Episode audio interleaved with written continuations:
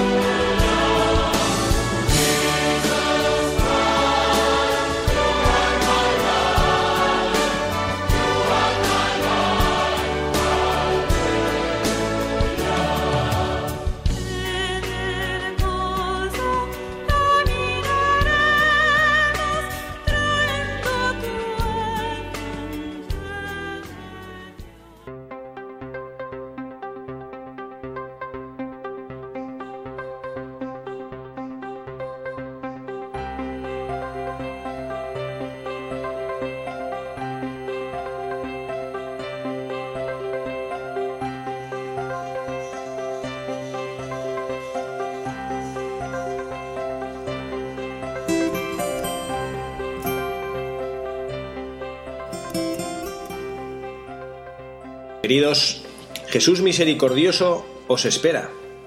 Él se fía de vosotros y cuenta con vosotros. Tiene tantas cosas importantes que decirle a cada uno y a cada una de ustedes. No tengáis miedo de contemplar sus ojos llenos de amor infinito hacia vosotros y dejaos tocar por su mirada misericordiosa, dispuesta a perdonar cada uno de vuestros pecados. Una mirada que es capaz de cambiar la vida de cada uno de vosotros y de sanar vuestras almas. Una mirada que sacia la profunda sed que está asentada en cada uno de vuestros corazones jóvenes.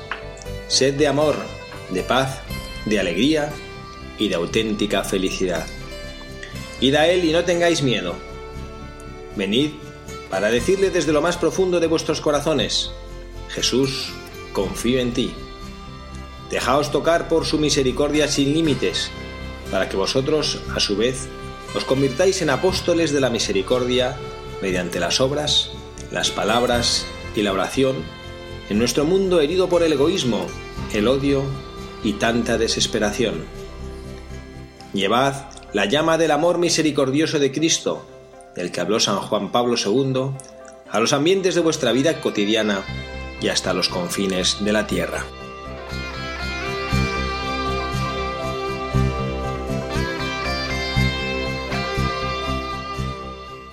Muy queridos amigos de Radio María, bienvenidos a este nuevo programa en este sábado 20 de febrero del año 2016.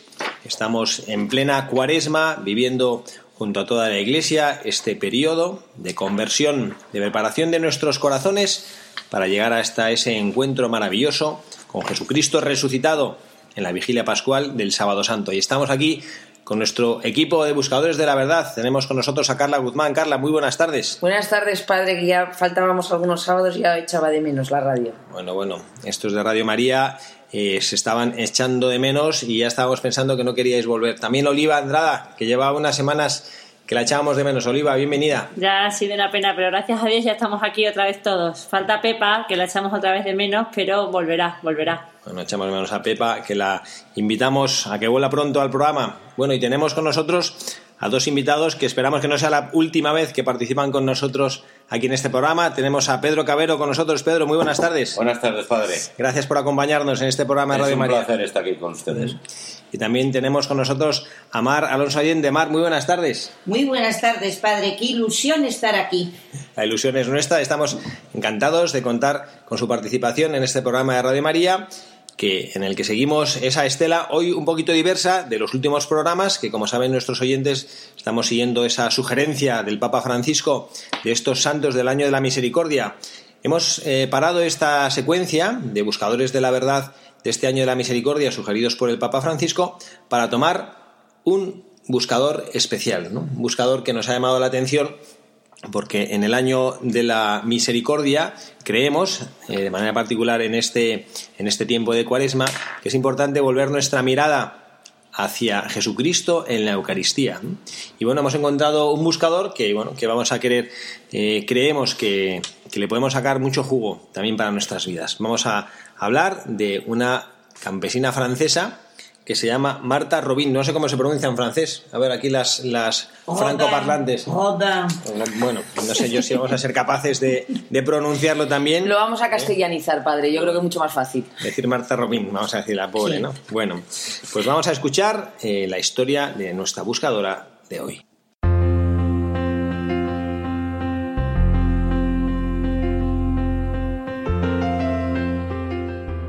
Marta es la sexta hija de un matrimonio de humildes campesinos de la pequeña localidad de Châteauneuf de Galer, no lejos de Lyon.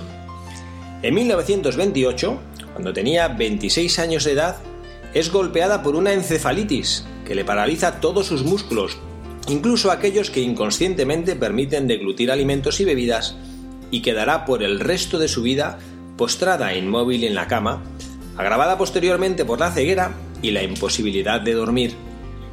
Al comienzo podía aún mover los dedos pulgar e índice de una de las manos y pasar las cuentas del rosario. Poco tiempo duró esa pequeña facultad de movimiento, perdiéndola y quedando entonces completamente inmóvil, a no ser por su cabeza, la que podía mover ligeramente. Es también desde los 26 años que no puede tomar ni siquiera un sorbo de agua. Cuando los médicos la forzaban a hacerlo, ante la imposibilidad de la deglución, el agua le salía por la nariz. Según la medicina, Marta Robin debía morir pronto, y lo único que se podía hacer era llamar a un sacerdote para recibir la unción de enfermos como último viático. La joven, en extremo piadosa, prepara su alma para entregarla al Señor y recibe los sacramentos un miércoles. Una semana después, Robin sigue viva y la familia vuelve a llamar al sacerdote para que la conforte en sus últimos días con la comunión. A la semana siguiente, Marta vive aún, y así semana tras semana, mes tras mes. Hasta 53 años vivió Marta desafiando las ciencias biológicas y la más elemental experiencia que sin comida ni bebida se muere. Su alimento y bebida era la sola Eucaristía. Su padre espiritual le traía la Sagrada Eucaristía una vez por semana. En más de una ocasión, tanto él como otros sacerdotes que la visitaban pudieron ver la sagrada forma escapar de sus manos y volar directamente a la boca de Marta. Hasta un obispo testificó que vio cómo se disolvía una vez que pasaba sus labios. Una vez que recibía su comunión semanal, entraba en éxtasis y comenzaba a revivir la pasión y crucifixión de Cristo. En su cuerpo aparecían los estigmas y las heridas de la flagelación, así como los de la corona de espinas. Actualizaba en su frágil cuerpo el momento de la cruz y en el de la muerte de Cristo, ella aparecía muerta. Y así hubiera permanecido si no hubiera sido que el Padre Espiritual, el domingo, la llamaba nuevamente a la vida, a lo que Marta respondía por obediencia. No comía, no dormía, pero estaba en constante oración e intercesión por el mundo. En los días que no revivía la pasión, había un gran aflujo de visitantes. Como el Padre Pío, poseía el carisma de ver el interior del alma de las personas y simplemente les decía aquello que tenían más necesidad de oír. También, como el padre, no soportaba quienes iban a verla por mera curiosidad y esperaban que les adivinara el futuro. Ella sabe que es el propio Jesús quien le da las fuerzas para seguir viviendo. No hay que asombrarse de que yo pueda vivir en total ayuno. El cuerpo y la sangre de Cristo son mi alimento sobreabundante. Su relación mística con Dios fue más allá del aspecto fenoménico y milagroso, para desconcierto de los que dudan de la verdad de estos hechos.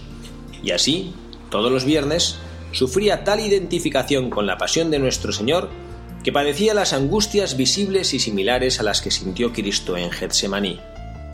Entre los miles de testigos, entre ellos hay algunos muy cualificados, como cardenales, obispos y hombres prominentes de la cultura, que pudieron dar fe que por más de 50 años Marta sobrevivió con el único alimento de Cristo. Está el gran filósofo, escritor y miembro de la Academia de la Lengua, Jean Guiton, amigo del Papa Pablo VI y el único laico que participó de sesiones del Concilio Vaticano II, quien escribió el libro El retrato de Marta Rubin. Los hogares de la caridad fue la fundación de Marta desde el lecho de su habitación a oscuras para ser hogares de luz, de caridad y de amor. La Santísima Virgen le dio instrucciones específicas sobre qué debían ser y acontecer en estas casas por ella queridas. Cada casa debía ser conducida por un sacerdote, el Padre, y los retiros debían ser en silencio, exceptuando las oraciones y las predicaciones del Padre, llevando a una renovación completa de la fe de los participantes, y debían durar cinco días. Tres días no eran suficientes para cambiar un alma. Los retiros eran basados sobre todo en las enseñanzas del gran apóstol mariano San Luis de Montfort. Por cierto, ocurrió una vez que después de un éxtasis encontraron una copia del Tratado de la verdadera devoción a la Santísima Virgen de Montfort en la cama de Marta. Nadie supo cómo había llegado allí.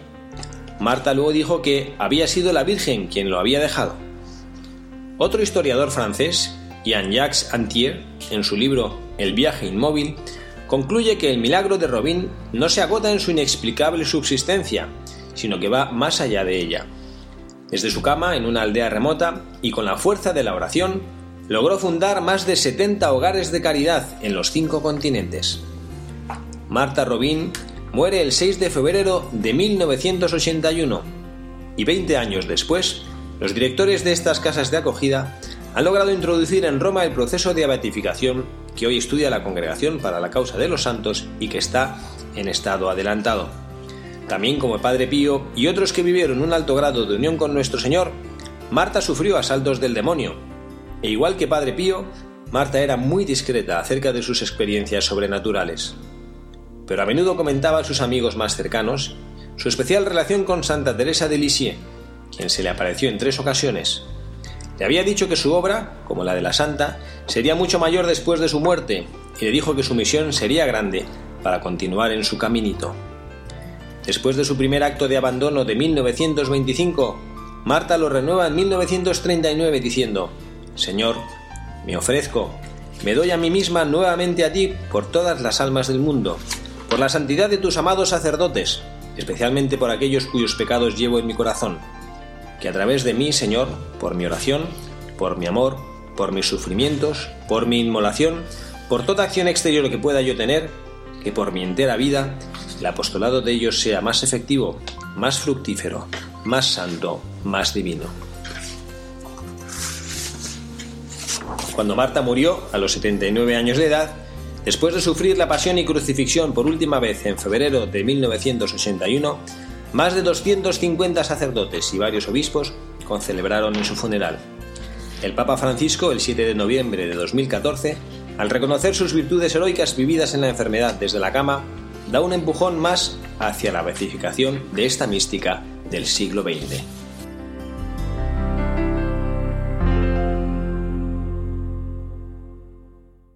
Pues hemos escuchado eh, esta larga biografía. Pero súper interesante. A Oliva todo concentrada, ¿eh? Oliva estaba, todo venga, concentrada venga a tomar notas. ¿no? Realmente te das cuenta que no nos hace falta nada de lo que tenemos, sino que solo tener a Dios y estar cerca de Dios y vivir lo- el plan de Dios tal y como nos lo propone, solo con eso ya tenemos vida para hasta que Dios quiera. Vamos, Hombre, pero no- este es un caso excepcional, ¿eh? No lo hagáis. No, pero es impresionante. Yo no sabía que murió en 1981. Ya. Pero si es que fue poquísimo. ayer mismo. Y no, no, había habido, hasta que nos llegó esta buscadora que nos lo pidió un oyente, no lo habíamos oído nunca. O sea, yo no, nunca había oído hablar de ella. No. Pues esta efectivamente es una, es una mística, una mujer que tenía unas experiencias eh, bueno, pues distintas de lo que es habitual en la vida cristiana, ¿no? No todo el mundo tiene regalos de vivir esa relación personal con Jesucristo o esas experiencias físicas, ¿no? Tan Desde luego, impresionantes. Tan impresionantes y que marcan tantísimo. Luego es, es sorprendente que, la, que, bueno, para nosotros lo que nos llama la atención, lo más llamativo parece es que durante 50 años se alimentaron únicamente de la Eucaristía, que una vez a la semana, que lo único que se- de lo único que se alimentan es una pequeñísima forma, que si uno lo quiere mirar de esa, pues es un poquito de harina y de pan y de eso vivía. Evidentemente no vivía de eso, ¿no? sino que Dios nuestro Señor la sostenía por, por su, por lo que él, pues por su, por su libre designio, ¿no? de amor hacia esta persona y de misión de esta persona, ¿no? Bueno, pues vamos a tratar de, de desentrañar y de sacarle jugo. Nos a hemos esta- quedado todas en blanco. O sea, en como. blanco, Es que a mí me parece tan impresionante, tan impresionante una persona que se alimente una vez a la semana, obviamente tiene una vida interior, una vida espiritual y un apoyo tan impresionante de, de- de- de la fuerza divina que es increíble, que gracias a eso se sostiene. Yo diría, la verdad, bueno, ya pasando a, a tratar de analizar un poquito más sobre la vida de esta, de esta buscadora de la verdad de- del día de hoy, tomaría una de las afirmaciones que hace Santa Teresa de Jesús, nuestra santa castellana, la afirmación de solo Dios basta. Ah, verdad. Sí. Solo Dios basta. Que Nada te turbe, nada te espante. Solo Dios basta. Se le encanta a mi madre. pues se ríe. Sí, me encanta. Y otra frase de Santa Teresa que me apasiona es esto, Dios está en todas partes, incluso hasta en los pucheros de cocina. Sí, En las labores cotidianas, que es que es lo más impresionante, es que a Dios le tienes presente si lo quieres encontrar y si lo ves. Pero hoy en día que hay como un sector de la sociedad que está intentando sacar a, a Dios de todos sitios, ¿no? Que quieren que en los colegios no haya crucifijos, que no quieren que están todo el día batallando contra la iglesia de la forma que pueden, En los que hospitales. en los hospitales quitar todo tipo de que no se celebren misas, Eh, incluso en, en el, en el tanatorio del Puerto de Santa María hubo una, una época recién abierto que estaba prohibido celebrar misas en el tanatorio. ¿En el hasta- tanatorio? En el tanatorio, o sea, porque lo he vivido, vamos, lo, lo viví. Y, es impresionante cómo hay un sector de la sociedad que está intentando sacar a Dios y de repente te encuentras con una persona que simplemente por estar cerca de Dios y por recibir a Dios eh, semanalmente o diariamente, no sé, eh, lo que sea, es capaz de conseguir las cosas que, que consiguió nuestra buscadora. ¿no? Entonces, eh, 50 años, durante pronto. 50 años alimentándose eh, y, y- y consiguiendo todos los hogares y todo lo que consiguió. Entonces, eh, al final, gente como Marta te da una esperanza para, para saber que podemos luchar contra la situación que estamos viviendo actualmente, ¿no? De, de- de lo que se nos viene por en- encima. Bueno, no, a mí lo que me llama la atención es que nosotros en nuestra vida, eh, nosotros, y yo aquí me incluyo como sacerdote, que mm, damos mucha importancia a, un montón de cosas prácticas y, y, bueno, nuestra salud, nuestros amigos, eh, nuestro trabajo. Y pensar que una, eh, si nosotros dijéramos, no, no, es que Dios es lo más importante de mi vida. Pero pensar realmente como le sucedió a esta mujer, que lo único que tenía en su vida era Jesucristo y que ella fue plenamente feliz y que ella tuvo una vida eh, siendo ciega, no pudiendo moverse, no pudiendo hacer nada, que ella fuera con la fuerza interior que le daba Dios capaz de fundar una obra de apostolado como estas casas de retiros que son los hogares de caridad, que fuera una mujer que iluminara la vida pues de al menos esos 250 sacerdotes que estuvieron en su funeral, a mí me hace pensar, pensar qué es lo que nos falta a nosotros en nuestra relación personal con Jesucristo para que estemos, eh, vamos, lejísimos de lo que esta mujer vivió. ¿no? teniéndolo todo y teniendo todo para dar gracias y teniendo todo para aprovecharlo, para vivirlo y para y estar teniendo nada En una cama. en una cama. A lo mejor es cuando ves mucho más fácil la llamada de Dios y te sientes mucho más eh, cercana, porque en esto, eh, si tienes todo y todas las facilidades que tienes, eh, puedes estar mucho más distraída. En cambio, esta persona tenía una vida interior bárbara y estaba iluminadísima por Dios y entonces no necesitaba ninguna de las fruslerías que tenemos toda la gente, que nos parecen comodidades, pero que luego en el fondo no te llenan. Es verdad que hacer el ejercicio de vaciarnos de todo lo material para llenarnos de Dios y no tener, tener tan llena la cabeza o tan lleno el corazón de todo lo material que al final Dios no tiene sitio en nuestras vidas ni en nuestro cuerpo. Esto es una opción. Yo recuerdo la, una historia que me, que me contaron de una, de una eh, mujer que murió joven de una, de una enfermedad tremenda, una enfermedad incurable, y que ella sabía que le- la tenía. Y la madre de esta mujer, que era- debía, yo no la conocía, pero debía ser también una santa mujer, un momento que su hija en, la adolescencia, con esta enfermedad que tenía, que sabía que, la iba, que se la llevaba por delante, de hecho yo creo que murió con 25, 26 años, le dijo, mira hija, esta enfermedad que tienes eh, no, es una, no es una opción, ¿no? te la ha puesto Dios en tu vida y no te la puedes quitar de encima. Entonces ahora mismo tienes dos opciones delante. O aceptas esta cruz que te ha dado Dios y buscas ser feliz con ella, o amargas tu existencia y nos amargas a los que, te demos a los que estamos a tu alrededor, ¿no? También qué duro la madre, ¿no? No, pues, un, un, pelo egoísta. ¿Sí? No, pero, La madre también. No, le está dando la opción de vivir una enfermedad con alegría y con riqueza y sacar algo productivo y positivo de ello. A mí me, es, o sea, es rígido, pero está bien. Pues a mí me parece que fue, que, vamos, en este caso en concreto de esta niña fue un acierto, porque, porque esta niña no era tanto porque le amargase la vida a la madre, que bueno, que se la podía amargar más o menos, pero sobre todo era por ella, ¿no? Y entonces ella comprendió y aceptó el reto que su madre le hacía y decidió ser feliz. Y es una chica que vivió, y entonces decían las que los que la conocieron que era una mujer que a partir de ese momento tuvo, ese, estuvo esta conversión interior en la cual la presencia de Jesucristo y la Eucaristía en su vida tuvo un papel importantísimo y ella eh, decidió ser feliz. Abrazando su cruz. Hombre, yo estoy convencida que todos, o sea, si queremos y nos proponemos, somos felices. Lo que pasa es que nosotros mismos nos amargamos. Pero yo siento que ella, no sé, porque tampoco la, esta es una historia que a mí me han relatado, yo no conocía a esta chica, ¿no? Pero que ella, efectivamente, la felicidad la encontró cuando se dio cuenta que no podía poner su esperanza en el mundo, ¿no? No podía poner su esperanza, pues en el día de mañana, eh, formar una familia, tener hijos, eh, su trabajo porque ella ya había, eh, al final de hecho acabó su carrera y trabajó, no sé, pues el tiempo que hasta que murió, ¿no? Pero mm, ella dijo, ella decidió que no iba a poner en eso su esperanza, ¿no? sino que su esperanza la iba a poner, en cierto sentido es análogo con este caso de Marta Robin que estamos estudiando, que estamos analizando y que estamos compartiendo, que iba a poner su felicidad en Jesucristo. Y entonces ella fue capaz de encontrar lo que fuera a durar su vida, pero dice, yo no sé los años que tengo por delante, pero yo los voy a vivir feliz. Y, los, y quienes la rodearon la recuerdan y comentan que era una mujer feliz. Y no solo que era feliz, sino que irradiaba felicidad. A pesar de su enfermedad, ¿no? Tenía, eh, bueno, es una enfermedad que le exigía pues un tratamiento tremendo y cada día tenía que ir al médico todas las semanas, tenía que hacer unas, unos tratamientos diarios que le llevaban una o dos horas diarias y los que la rodeaban no sabía que ella vivía ese calvario, ¿no? y era una mujer feliz. ¿no? Entonces, para mí esta enseñanza, esta, nuestra buscadora de hoy nos lleva hasta, a esta realidad en nuestra vida, ¿no?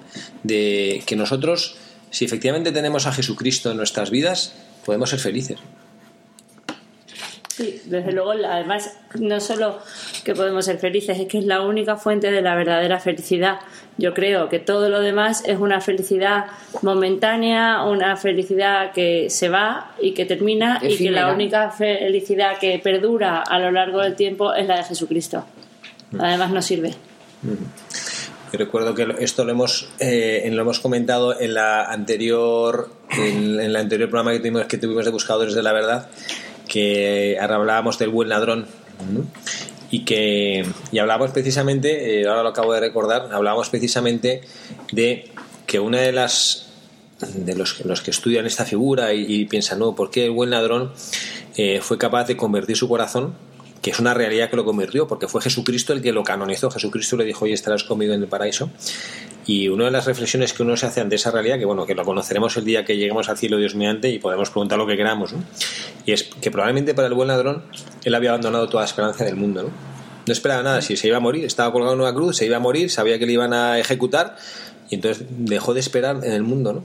Y se encontró con Jesucristo y pues Jesucristo eh, le llenó, o sea, él abrió su corazón y le llenó, y se dio cuenta que, que solo Dios basta. A mí me parece precioso, ¿no? Y esto es otra de las enseñanzas que, que tenemos eh, y que de, las historias que vivió esta, esta santa, y este quizá podía ser esa, esa, segunda, esa segunda enseñanza que nos deja la buscadora de hoy, ¿no? Eh, que ella supo vivir en su vida y transmitir a los demás que Dios nuestro Señor le basta que abramos nuestro corazón una fracción de segundo para llenar toda la vida, ¿no? Ahí está, a ver, cuéntanos, Carla, esta, esta anécdota. No, es que estaba, no, estaba pensando en eso y luego también en, es que justo Oliva aquí está compartiendo con nosotros de una, una niña joven que conocemos que tuvo un accidente de moto y ha estado muchísimo tiempo en coma y no daban un duro por su vida. Y ahora está reaccionando del coma y es, le han dado para escribir un- y en un papel ha escrito estoy cerca de Dios y entonces me la ha enseñado Olivia y me he quedado como blanca Sí, justo- es que ha sido el día 24 de febrero, justo va a hacer un año, eh, de, dentro de cuatro días, justo va a hacer un año desde que la atropelló a esta niña una moto y ha pasado eh, mil calvarios, sigue pasándolos, está muy enferma, tampoco puede comer, lleva un año entero sin comer, lleva, o sea, eh, y ahora pues hay como una novena de estos últimos nueve días pidiendo un milagro a un tío suyo sacerdote que está en proceso de canonización y, y la verdad es que es muy impresionante porque los, los únicos mensajes que escribe son o estoy cerca de Dios o gracias o siento la oración y, y poco a poco va saliendo de una situación supuestamente irreversible. Así que desde aquí os pedimos oraciones por Leti. No, otro de los mensajes que, que yo había pensado también es eh, desde que muchas veces creemos nosotros que, que, que, que es quienes somos, que no podemos hacer nada por los demás, que nos vemos como una persona, dices yo, pero yo sola, yo Carla, ¿qué voy a hacer para ayudar a los demás? Y esta venerable que está en proceso de beatificación, desde una cama, 50 años prostrada en una cama, sin comer, eh, o sea, sin prácticamente moverse, el apostolado tan grande que fundó las casas de la caridad, que tanto han ayudado a la gente. Entonces, como también es esperanza para los demás para decir, o sea, es- si quieres, puedes. Y si tú quieres hacer algo por los demás, puedes. O sea, que aunque estés solo, que vamos, que, que no hace falta tener una infraestructura enorme, un dineral enorme, eh, mil cosas. O sea que, de verdad, si quieres hacer algo por los demás, podemos. Y, y estando en el año de la misericordia, como no obras de misericordia que el Papa nos está invitando a hacer, pues es una llamada para que la- el que tenga una inquietud de montar, de hacer algo por los demás, qué ánimo, que nos llame a buscadores de la verdad. Que desde aquí le apoyamos. Yo, otra de las reflexiones que me gustaría compartir, que no es propiamente una enseñanza de, de- directa de esta buscadora de la verdad, pero que sí creo que podemos sacar nosotros los que, los que compartimos eh, búsqueda de la verdad en nuestra vida. Y es, esto lo, leímos el, el miércoles, el miércoles de esta semana, en la, en la Santa Misa, en la liturgia de la palabra, leíamos eh, aquella este, este pasaje del Antiguo Testamento cuando habla del profeta Jonás, que él fue por Nínive, ¿no? Eh, anunciando la, anunciando la eh, pidiendo la conversión, no que hicieran en penitencia. ¿no? A mis hijos les encanta ese pasaje. De La ballena. La ballena. ¿no? Apasionante. Bueno, pues cuenta, el- esto es el Antiguo Testamento, entonces en el Nuevo Testamento dice, Jesucristo dice, eh, esta generación perversa pide un signo, ¿no? Y no se les dará más signo que el signo de, signo de Jonás. Y me recuerda cuando Jesucristo más adelante en su vida, cuando Él esté colgado en la cruz, cuando los judíos le digan, eh, baja de la cruz y creeremos en ti. Y Jesucristo no dice nada, ¿no? Pero yo creo que él pensaría es que aunque, aunque me bajara de la cruz no creeríais en mí. Y yo pienso en, en nuestro tiempo, nos ha sorprendido a todos cuando hemos analizado la biografía de Marta y hemos visto que ella eh, murió en 1981, o sea que realmente es, es contemporánea a nuestro. Nosotros hemos vivido a la vez que ha vivido esta mujer. Casi el Y- mundial de España. casi el Mundial de España. Y esta, y esta mujer vivía de una manera que científica, científicamente, porque esto es una realidad, o sea, Sí. no, no es más que una evidencia, que esta mujer no come y lleva 50 años viviendo. La ciencia, ¿qué dice ante esto? Pues se queda atónita, no sabe reaccionar y dice que es inexplicable. Y a nuestro alrededor pasan, y yo creo, y entonces yo me doy cuenta que Dios nuestro Señor, que al final es el, es el que pone las reglas del juego, y, y, y afortunadamente para nosotros hace lo que le da la gana, porque Él es el Señor de la vida y de la historia, hace cuando quiere y rompe cuando quiere las reglas del juego, lo hace poco, ¿no? Pero yo pienso, si cualquiera de nosotros ¿no? hubiera ido a ver a esta señora, hubiéramos tenido la ocasión de ir a ver a esta señora, y ponernos a su lado y estar ahí una semana y ver efectivamente, no, no, que esta señora, esta mujer no come y no bebe. Bueno, pero ¿No? aparte de que no comía y no bebía, una de las cosas que también es impresionante es que tenía todos los esti- estigmas de También. Cristo, Mm. las llagas, la- el, El sufrimiento de la pasión, ¿no? Sí, el sufrimiento de la pasión. Luego que se, eh, se moría, se quedaba muerta hasta que volvía el sacerdote a darle la, la comunión. Y entonces que es impresionante porque había veces que el mismo sacerdote estaba súper impactado porque veía que la forma se le iba de la mano directamente a la boca de esta señora. Con lo cual son también unos signos muy, muy impactantes, me parecen a mí, muy especiales. Pero son signos eh, que yo, eh, yo, yo, sé a lo que voy, ¿no? Que también a nuestro, a nuestro que no salen, que no... No, no, que son signos que salen, pero que Dios nuestro Señor mm, no, no los... no se prodiga más en estos signos porque a la hora de la hora no convierte en las vidas de las personas estos signos externos. ¿no? Convierte el corazón y convierte el alma de quien se acerca, insisto, con el corazón abierto espiritualmente, ¿no? Pero una, no sé. De hecho, yo creo que incluso, o sea, no, ¿eh? pero no rechazó, pero que habrá gente que dirá, va, esto, ¿no? Se lo están inventando. Pero porque no lo han visto directamente, pero yo creo, padre, que dentro de, mm, o sea, si no meto los dedos en las llagas, el que vio creyó, o sea, llega un momento que es tan obvio y tan impresionante que el solo experimentar una, una realidad así te tiene que hacer creer, porque dices, es que lo que, eh, lo que usted dice es imposible, imposible eh, que una persona viva durante 50 años con un dolor, con un sufrimiento, sin comida, eh, y feliz y creando y haciendo, y que el que esté al lado suyo se quede impasible. No te puede dejar impasible vivir un testimonio así. Yo creo que hasta. Ya, pero yo entiendo lo que, por dónde va el padre. O sea, él lo que quiere decir es que Dios da estos No se signos, manifiesta tanto. pero, pero que en el fondo esto no hace convertirse a la gente. ¿Sabes lo que te, o Claro, sea, tú ves porque- esto y dices, esto es sobrenatural. Y no tienes a, a toda Francia convertida. Porque esta señora, o sea, podría haber salido en todos los Tampoco telediarios. Tampoco, iría a y tampoco tenía colas. Tampoco le han dado la Tampoco importancia que se le puede dar. O sea, le dan mucha más importancia a Ya, cualquier otra pero cosa bueno, pero que. esto es una, es una, o sea, esto choca, o sea, esto es como Sí, para, sí. para, para, para ir a verlo, que salga en los telediarios, en, en todos los lados. Esto hace, da que pensar, es verdad que da que pensar, pero yo efectivamente eso es a lo que voy, ¿no? Que es curioso eh, la manera en la cual Dios trabaja y Dios hace las cosas. Y Él eh, es que no, no es que impide que estas cosas sucedan, pero Él es consciente que, que no convierte el corazón del hombre, no lo convierte el que suceda una cosa milagrosa, ¿no? Vuelvo a otro ejemplo. Ahora hemos tenido en la visita del Papa Francisco que ha ido a México, a esta Navilla de Guadalupe. La imagen de la, de la Virgen de Guadalupe es una imagen milagrosa. ¿Milagrosa en qué sentido? Milagrosa en su manera de aparecer y milagrosa en el hecho de que, sos- que- de que, esta, que perdure materialmente esto, porque está hecho de un material que es como, como, como si estuviera hecho con pajitas, digamos. Es como si uno va ahí, aquí al campo y coge pajitas y, y las trenza y hace una tela. Ah, ¿Eh? Y esto lleva, eh, y esta imagen lleva eh, vi- viviendo 500 años. Vi- Viviendo no, lleva existiendo 500 años, no La se ha descompuesto, una tilma, ¿no? Y esto es una cosa que se puede ver. Y hay científicos que han ido a investigarla y tiene unas características peculiares.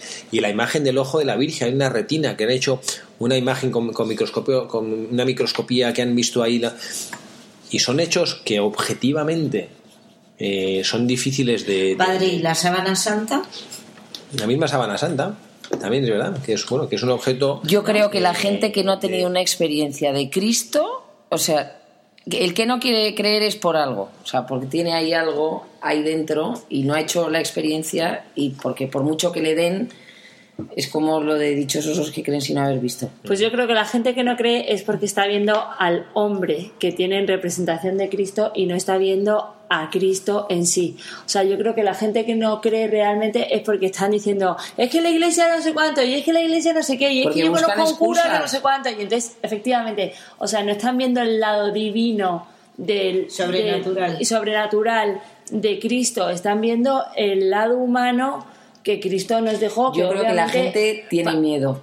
Y No, cuando y decía el Papa eh, San Juan Pablo II decía, no tengáis miedo a abrir las puertas a Cristo, es porque les daba, porque la gente en el fondo tiene miedo, o sea, quiere creer, pero tiene miedo. No, y que muchos no eh, llevan una vida tan cómoda y tan, y tan materialista. Pero por no eso tienen miedo, nada. porque dicen, sé que esto me va a cambiar. No que no tienen miedo, yo creo que es que, o sea, no le dan un paso más a su pensamiento viven con lo que tienen y no ven Y voy a tener allá. que renunciar a algo de lo que yo tengo, a todo ese materialismo que me rodea y que me supuestamente satisface pa- a la hora de entregar mi vida a Cristo. Pues sí, entonces, ¿qué Pues pasa? por eso pues ya prefiero quedarme atrás. Ahí tienen miedo y ahí no quieren, porque no quieren.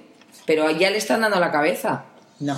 Peter, ¿qué opinas? Pero no tienes que dejar atrás todo lo que tienes. Ya lo sé. Ni olvidarte de, por mucho materialismo que habláis, o porque unos tengan más y otros menos. Si tú crees creer en Dios, quieres acercarte a Él, quieres. pues, conocemos mucha gente que vive fenomenal, que tiene una posición fantástica y que es muy religiosa, es que está muy cerca de Dios.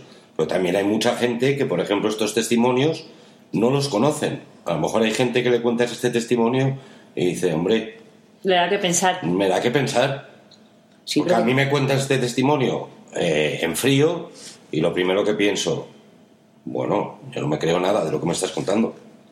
Nada, siendo una persona practicante, religiosa, pero. Pero, eh, eh, eh, no sé, es un testimonio que te lo desarrollan y te lo explican, y no sé, y al final te, te- te llega mucho más y te, te da más que pensar. O sea, que tú no tienes por qué, por acercarte más a Dios, creer más en Dios, ser más religioso, dejar atrás todo lo que tienes. Y el que piensa así, es que es cerrado. Yo lo siento, es cerrado quien piensa así. Pues decía Oliva, todo lo que nos viene ahora, todo lo que quieren quitar a eh, todo, no sé, eh, la gente tiene que pensar y buscar un poco cosas, no sé, como, está, como este testimonio. Que si no, al final, es solamente ir a misa, escuchar a un sacerdote, 40 minutos y la gente se va. Y el resto de la semana probablemente ni rezan un Padre Nuestro, ni rezan una Ave María, ni piensan en nada. No sé, eh, lo, cada uno es como es, pero, pero para, para acercarte más a Dios también tienes que querer. Y también a lo mejor te tienen que ayudar un poco más, muchas veces. Pero yo siento que la gente está reacia, o sea, que la gente está como que pone un muro porque le da miedo. Pero pone un muro porque solo salen cosas para ponerte muro. Hoy en día ni siquiera ponen un muro, hoy en día hay un ataque frontal. Sí, ahí, ahí es donde voy. Ese es, pero por lo menos es un movimiento. O sea, yo casi creo que una persona que está haciendo un ataque frontal tiene más posibilidades de encontrarse con Cristo, porque en un momento dado se, la, se, se, eh, se lo puede encontrar que una persona que directamente está impasible. O sea, pasiva. Pasiva, como que pasa de todo y no le importa nada. Les da igual. Pero sí que es verdad que hoy en día estamos esto, todas las, eh, catel- los católicos estamos recibiendo un ataque frontal. me- o sea, yo me río de las, vamos, no me río porque me parece una cosa súper seria, pero de todas las persecuciones de los cristianos en la época de los romanos, hoy en día hay unas persecuciones en el mundo que es impresionante. Pero increíble, en, en, mm, eh, bueno, Siria. que se ríen pues porque vas a misa, porque tienes unas creencias religiosas, no hay nada más que ver los espectáculos que se están formando por todos los sitios que son súper permisivos, o sea, que es increíble unas personas que entren en una iglesia, que se desnuden se y que digan esto es... eh, eh, es- eh, eso en estos mo- vamos es una verdadera un verdadero ataque frontal a la religión Yo lo que siento es, de todo lo que estoy diciendo, que, que, que al final mm, falta el verdadero descubrimiento de la piedra angular de la vida cristiana.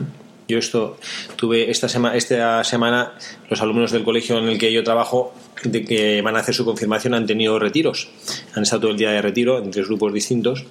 Y yo uno de los días que estaba con ellos les preguntaba eh, buscaba hacer una me, me gusta así llamarlas preguntas poderosas ¿no? las preguntas poderosas son preguntas que son muy sencillas y que de pronto te das cuenta que no, que no sabes bien cómo contestar ¿no? y entonces eh, yo les decía bueno tú eres cristiano tú eres católico le decía a los chicos vosotros sois católicos que levante la mano quien es católico levantaban todos la mano menos los dos o tres que, que hace la gracia pero evidentemente están preparándose para la confirmación pues lo son y le digo vale entonces ahora van a lanzar tú por qué eres católico ¿por qué eres católico? Y no saben contestar. Lo tienen que ¿Pero qué pensar, ¿no? Entonces empiezan a decir, bueno, pues, hombre, yo soy católico, eh, es que, bueno, es que mis padres son católicos. Y bueno, entonces si tus padres fueran hindús, eh, ¿serías hindú? No, no, no, no, no. Es que No es que me la- mm, em, entonces empieza a titubear. No, yo soy católico porque eh, es que es la religión verdadera. No, pero ¿quién te dice la religión verdadera? No, es que yo soy católico porque, porque rezo.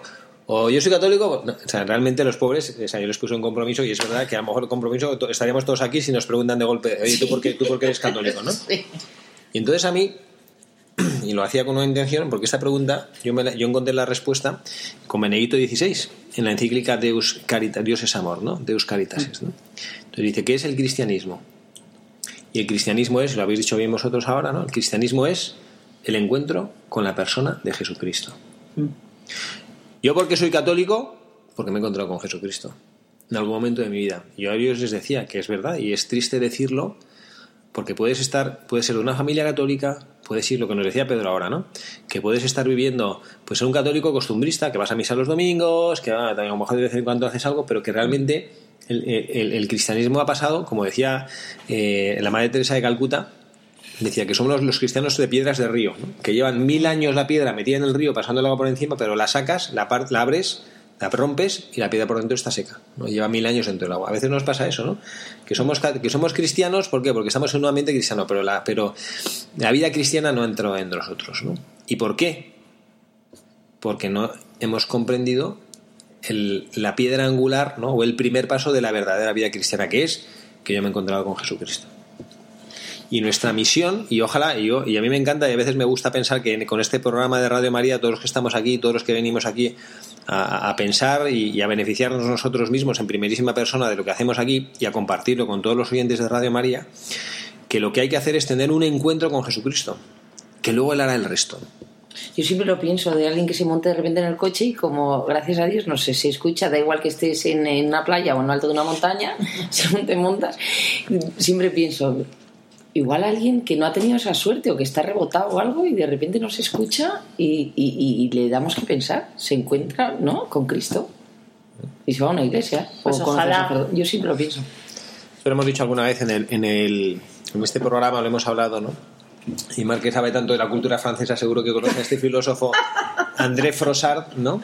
Sí. que él, Padre. eh, Sí, padre. bueno, pues él, él es un, él vivió a principios del siglo también, pues debe ser contemporáneo también de Marta Robin, ¿no? Eh, entonces, bueno, de hecho, yo no sé Sí, si incluso él sí. escribió, hemos, lo hemos leído ahora, ¿no? Sí, lo la hemos leído. Lo hemos leído. Que él de Sí, hecho sí, escribió, No, era escribió otro. una No, eh, eh, sí. Era Guito. era Jean Guiton, sí, es verdad, ¿no? Sí. Pues André Frossard, que aparte de todo era un gran amigo de Juan Pablo II, él cuenta que era el hijo del presidente del Partido Comunista francés. Entonces era un agnóstico y un anticlerical de cuidado, ¿no? Sí. Entonces que estaba un día que había quedado, que- creo que es, eh, espero no equivocarme, pero creo que esta es la historia correcta, ¿no? Que él estaba, había quedado con un amigo suyo eh, y mientras hacía tiempo, porque el amigo no llegaba, en aquella época no había teléfonos móviles para decir qué es lo que te pasa, eh, él se- entró en la iglesia para hacer tiempo. Y él cuenta, yo en esa iglesia entré agnóstico y salí católico. Y él escribe un libro de su conversión, que no, yo no lo he leído, pero me encanta, el, solo el título me encanta. ¿no? Dice, Dios existe, yo me lo encontré. Dios existe, yo me lo encontré. Ese es el título Qué cosa más increíble. Qué bonito. Dios existe, yo me lo encontré. Entonces, a mí me parece, y todo esto que estaba diciendo, ¿no? Y es verdad que yo creo que nuestra buscadora de- del día nos hace al menos pensar que tiene que haber alguien con quien te encuentres, porque que durante 50 años una persona que está, que atraiga, dice aquí, a miles de personas, miles de personas pasaron por su cuarto para hablar con ella. Eh, nosotros ahora decimos, oye, tú piensas una persona ciega, que no puede comer, no puede beber, no se puede, no se puede mover, Campesina. Una O sea, yo campesina. me imagino en una casa como, Persona de, como caserío. analfabeta. En una Sí, bueno, una campesina, pero te voy a decir, la- eh, toda la gente tiene, la gente del campo tiene una filosofía y una sabiduría impresionantes porque están muchísimo tiempo al aire libre y tienen probablemente mu- mucha más facilidad de tener un contacto con Dios que una persona que va corriendo de una oficina, cojo el metro porque ahora tengo una reunión, me voy y no sé ¿Cómo se no nota que eres de campo? No, No, eso es una verdad, lo que dice Mario es una verdad. Yo lo siento igual. Yo Sí. pienso que, que cuando estás en la ciudad, pues eso, ves, eh, estás en una casa preciosa y ves, no sé, los las copas de cristal que son muy bonitas y una cocina que es muy original y una nevera que pero eh, si estás en la naturaleza qué ves Sí. ves a los animales bueno No, esto ves Pedro, la Pedro de sabe un Dios, montón puedes ¿eh? llegar- Pedro es un hombre de campo No, y ves la, la belleza de cómo Dios ha hecho la las cosas Dios, los lo árboles las plantas la inteligencia de la naturaleza los animales no Pero de hecho dicen que el campo te da paz. Pues no. El campo es donde tienes más tiempo para pensar. Porque estás solo, no hay ruido, no. No sé. Como es, que- otra, es otra- No, y es lo que decía mi madre, que ves la, eh, la, la- La magnitud de Dios, de la creación de Dios, toda la naturaleza, el universo, el ves. eh, típico día pues increíble todo. de sol. Sí. No, pues de sol o de tormenta, porque a mí eh, me chiflan las tormentas. me encantan. en- Encuentro que es, o sea, una. ¿Ves lo- lo- de verdad lo que es la naturaleza? Encuentro que lo mismo que es maravilloso un día de sol, un día de tormenta y lluvia es tremendo.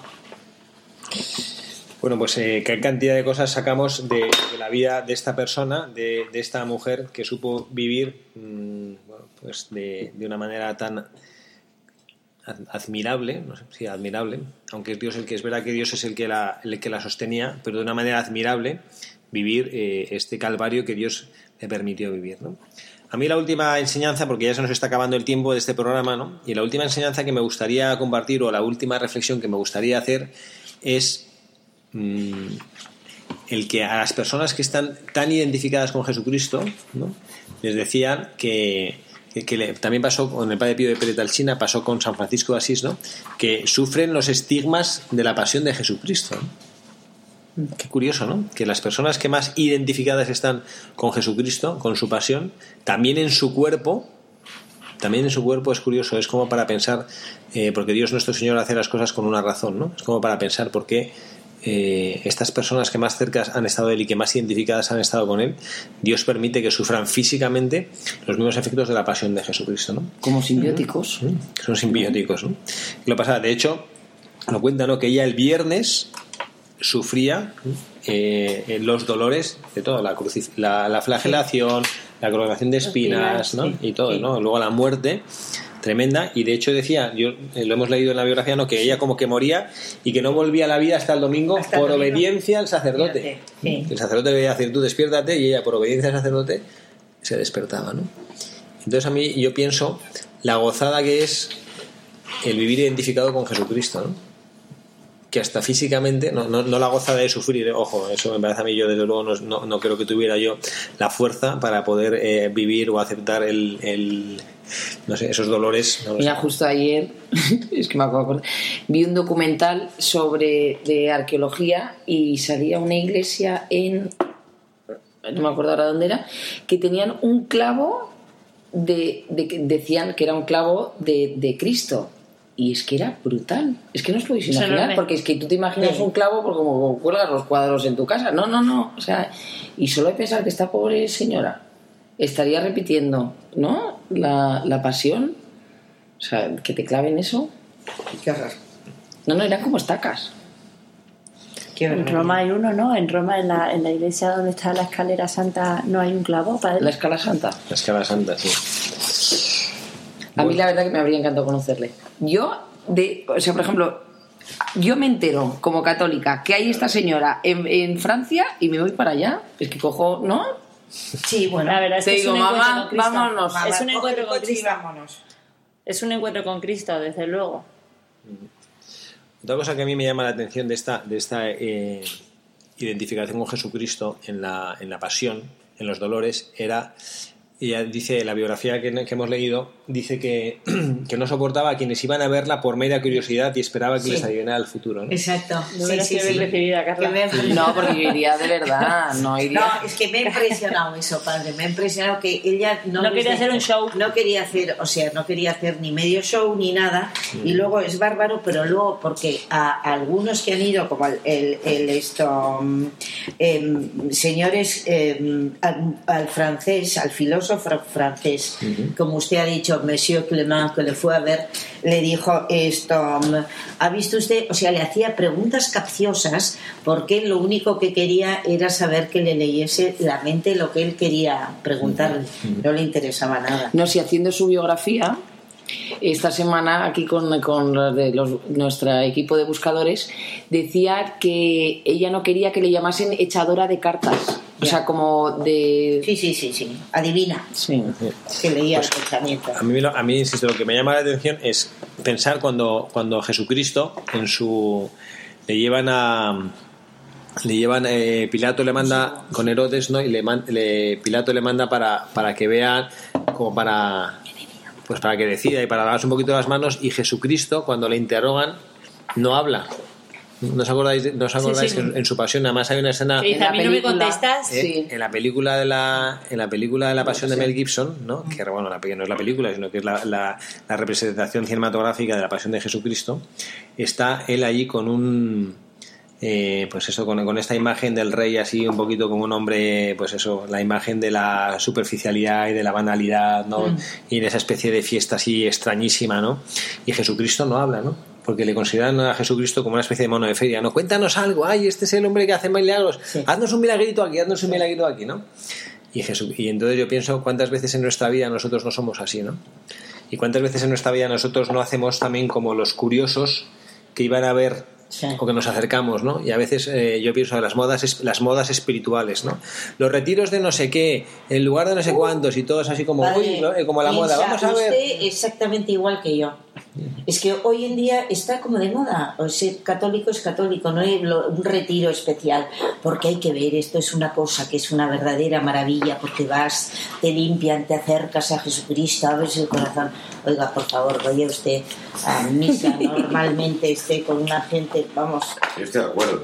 totalmente. Bueno, pero a lo mejor ayuda a mucha gente. También hay que pensar eso. Hay mucha gente que en su época, cuando empezaron los ejercicios espirituales de San Ignacio, a lo mejor les parecía muy raro estar no sé cuántos días en silencio tal y, a- y En en medio de un silencio, de en gente. silencio, en silencio es donde encuentras tu paz interior y te acercas a Dios. Pero eso toda la vida, si no, mira, por ejemplo, Oliva, todos los conventos de clausura, todas las órdenes eh, esto de- de contemplación, es toda a base de silencio. Sí, pero y- yo, yo no, no, no rectifico el comentario, pero lo que digo es, es las personas que se acercan con una con mera, con única curiosidad. ¿no? Sí. Entonces, porque yo efectivamente me parece sensato lo que Oliva dice, que es verdad que hay formas nuevas de, de religiosidad y es verdad que el Espíritu Santo suscita, pues no, pues esos retiros, es verdad que los hay ahora retiros con una metodología distinta y demás, ¿no?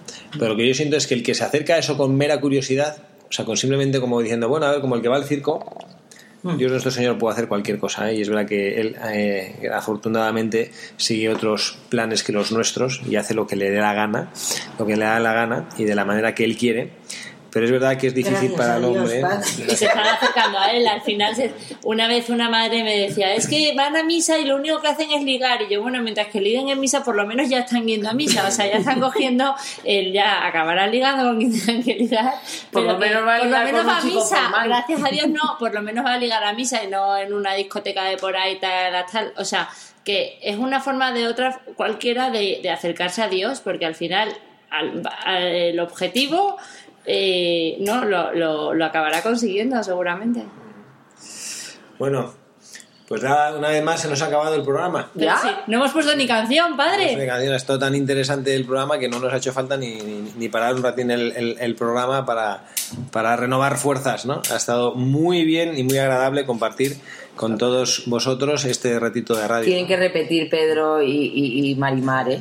Mar, Mar. eh, Mar, muchísimas María- María gracias. del Mar, ¿eh? sí. María del Mar, Ana. Ha disfrutado en la radio con Lo he nosotros. pasado bárbaro, padre. Lo he pasado bárbaro y tenía, la verdad, una curiosidad y unas ganas de participar increíbles. Bueno, pues nada, esperemos que no sea la última vez. A su disposición, cuando quiera me llama. Pedro, lo mismo te digo, mil gracias por estar aquí con nosotros. Muchas gracias a usted. La verdad que ha sido un placer. Bueno, Oliva, eh, una vez más, eh, ya no te permitimos que faltes más, ¿eh? No, no, ya, ya voy a estar aquí peregne todos los sábados. A pie del cañón. Carla, muchísimas gracias Gracias, muchas gracias. por este nuevo programa y a todos nuestros oyentes de Radio María. En este sábado os agradecemos que estén aquí con nosotros en la radio de María, en la radio de nuestra Madre. Que Dios les bendiga, que pasen un feliz sábado, resto de sábado y que mañana domingo, Día del Señor, Él les acompañe y les bendiga.